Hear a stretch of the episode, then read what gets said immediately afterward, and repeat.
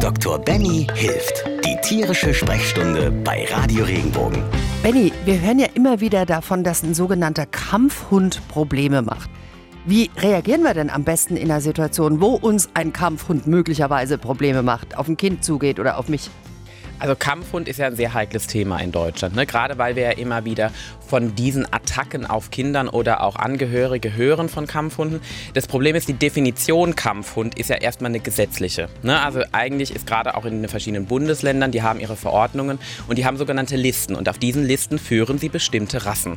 Und bestimmte Rassen sind sozusagen mit einem Potenzial ausgestattet, dass sie eine höhere Aggressivität gegen ihre Umwelt aufweisen. Und das kommt meistens daher, weil die Züchtungen für eine bestimmte Funktion erstellt worden sind.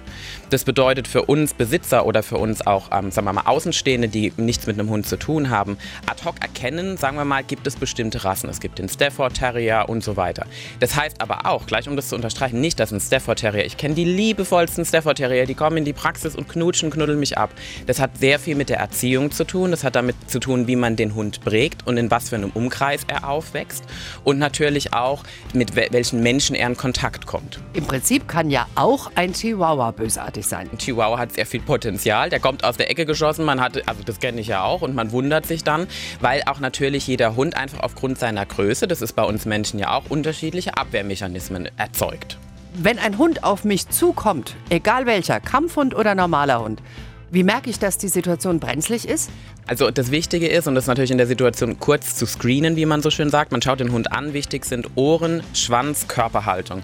Wenn der Hund auf eine Angriffsstellung geht, das bedeutet den Schwanz nach oben hebt, Ohren in, in aufrechter Stellung, Körper groß gewölbt, Brust nach vorne und auf einen zurennt, dann ist das Beste, man dreht sich sozusagen von dem Hund weg, Hände an die Brust und damit dem Hund keine Beiß- und keine Angriffsfläche zu bieten. Und am besten auch nicht in die Augen schauen, das führt bei vielen Hunden zu einer Art Aufforderung zum Kampf, wenn es sich um einen Kampf handelt.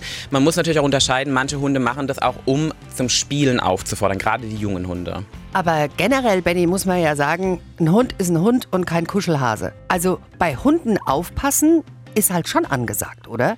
Ja, was, was du damit ansprichst, ist extrem wichtig. Man muss dazu sagen, jeder Hund, jede Katze ist ein eigenes Lebewesen. Und auch wie wir Menschen haben wir unsere Komfortzone und unsere Knautschzone. Und ähm, jetzt partout, natürlich gibt es Hunde, die, sagen wir mal, ein bisschen empfindlicher sind und deswegen auch oft als Kampfhund deklariert sind. Aber eigentlich ist jeder Hund einfach, hat seinen Raum.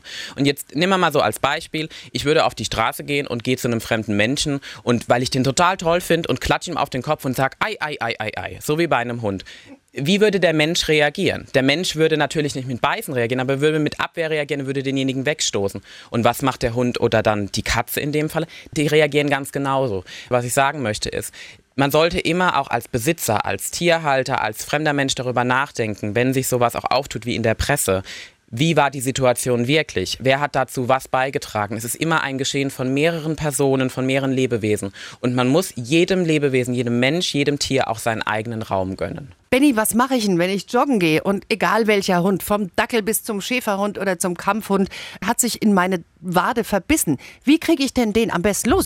Also das Wichtige was man macht, ist erstmal Ruhe zu bewahren, so blöd das klingen mag. Natürlich, man hat Schmerzen, es tut weh, aber man darf, das Schlimmste, was man macht, ist, dass man den Hund sozusagen wegreißt, weil die meisten Verletzungen, eigentlich ist es so, der Hund beißt sich rein, die Zähne gehen mit dem, also Ober- und Unterkiefer, also immer ein Gegenbiss in, sagen wir mal, die Wade, in das Stück Fleisch.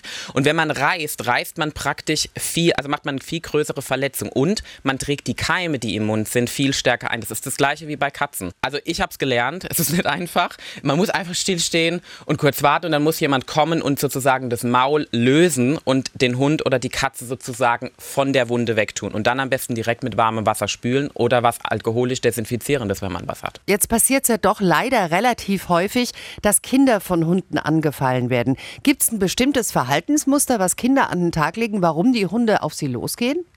Also man verbindet es so ein bisschen damit, dass A, die Kinder in der Regel kleiner sind wie der erwachsene Mensch. Dadurch ist natürlich, sagen wir mal, das, das auf gleicher Stellung stehen eine ganz andere Sache. Und dann muss natürlich der Hund auch seine Stellung im Rudel, wenn das eine Familie wäre oder auch jemand Fremdes, einfach behaupten. Und ganz oft ist es ja auch so, ich meine, Kinder sind halt nun mal aktiv, die spielen rum, die ziehen an dem Hund vielleicht mal oder aber auch, die schmeißen was durch die Gegend, die sind laut. Das erschreckt einen Hund. Also es gibt ja auch Hunde, die reagieren dann aus Schreckhaftigkeit um sich und versuchen halt aus der Panik sich zu beschützen. Sprich, ich habe ein kleines Kind dabei, gehe mit dem spazieren und ein Hund kommt mir nicht geheuer vor. Was sage ich zu dem Kind, wie sich verhalten soll? Am besten bei mir an der Hand bleiben, nur beobachten und nichts machen. Radio Regenbogen. Dr. Benny hilft. Auch als Podcast auf regenbogen.de.